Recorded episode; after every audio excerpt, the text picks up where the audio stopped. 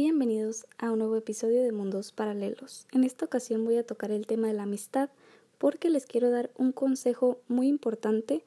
que no es en vano, ya ha sido aplicado y es algo que yo hablé con mis amigos, somos ocho, entonces pues sí, somos varios.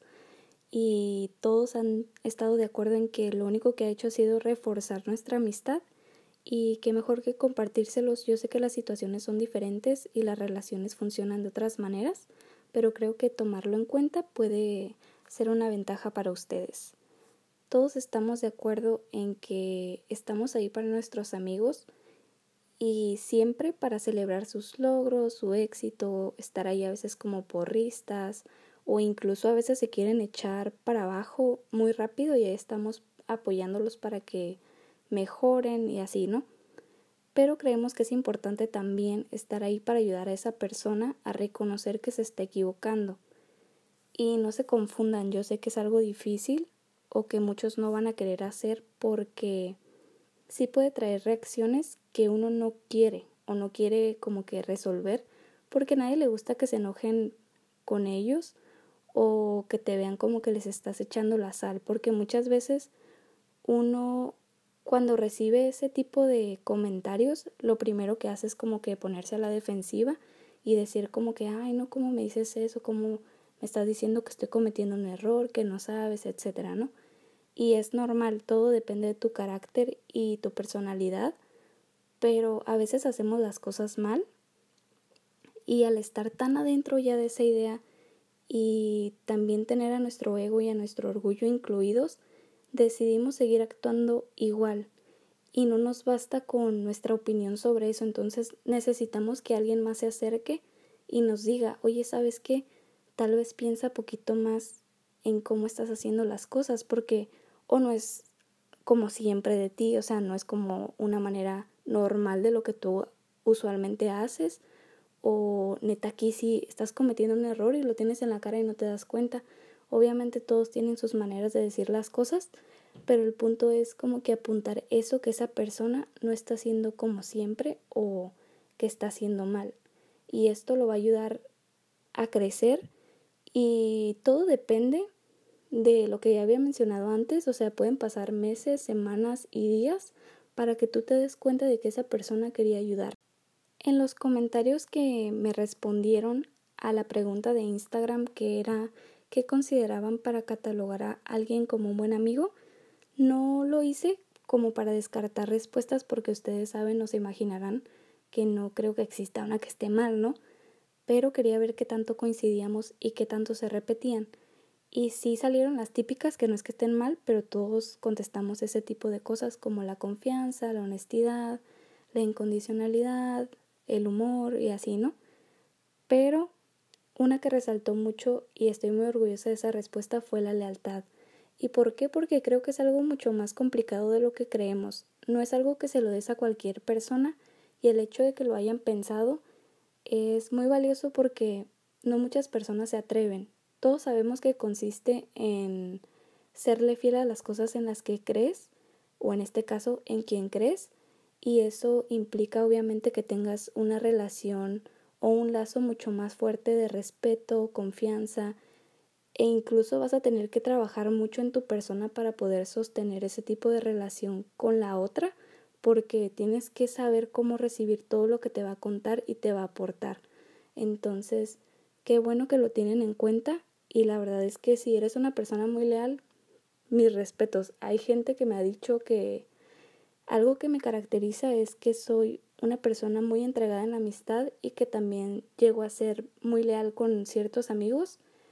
Y pues de la experiencia les puedo decir que sí es algo difícil, pero que vale totalmente la pena porque conoces una parte de tus amigos que no todos pueden ver. Por ejemplo, yo a mi círculo de amigos más cercanos, que ya había mencionado, somos ocho en total, los quiero mucho y todos son muy diferentes. Neta es sorprendente que todos nos llevemos tan bien y las personalidades sean tan, tan diferentes. Pero coincido que todos son muy fuertes. Para mí son lo mejor del mundo. Y hay ciertas personas que siempre he visto como más fuertes que los demás y no porque los otros no lo sean, simplemente porque han pasado más cosas o porque esa imagen es lo que proyectan, ¿no? Pero el año pasado empecé a ver una versión de ellos que neta lo único que me hizo saber o de lo que me percaté es que son todavía más fuertes de lo que yo creía. Y es increíble porque mucha gente le tiene miedo a mostrarse vulnerables porque sienten que pues luego luego se van a aprovechar de eso, pero cuando ves así a alguien, neta te das cuenta de todo lo que es. Y me ha tocado hacerlo con mis amigos porque pues me tienen esa confianza y en vez de pensar que son una persona pues débil o algo así, se han ganado mi respeto porque creo que son de las personas más fuertes que conozco y que pues, son parte de mi vida. Entonces, sí, ser leal trae sus ventajas, así como puede traer un peso para ti, pero neta, si en algún momento creen que alguien es el indicado para comenzar a practicar eso, háganlo porque va a hablar mucho más de ustedes que de la otra persona, porque también sé que a veces entra ese miedo de, de que no sea recíproco y a mí me ha tocado, he tenido amistades que no han sido tan buenas como las que tengo ahora e incluso llegaron a, a terminar la amistad, ¿no?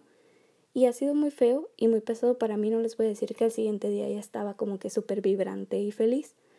pero aprendí muchas cosas y aprendí cosas tanto de esas personas y de sus acciones como de mí. Y en vez de enfocarme siempre como en mencionar lo que me hicieron o cosas así, fue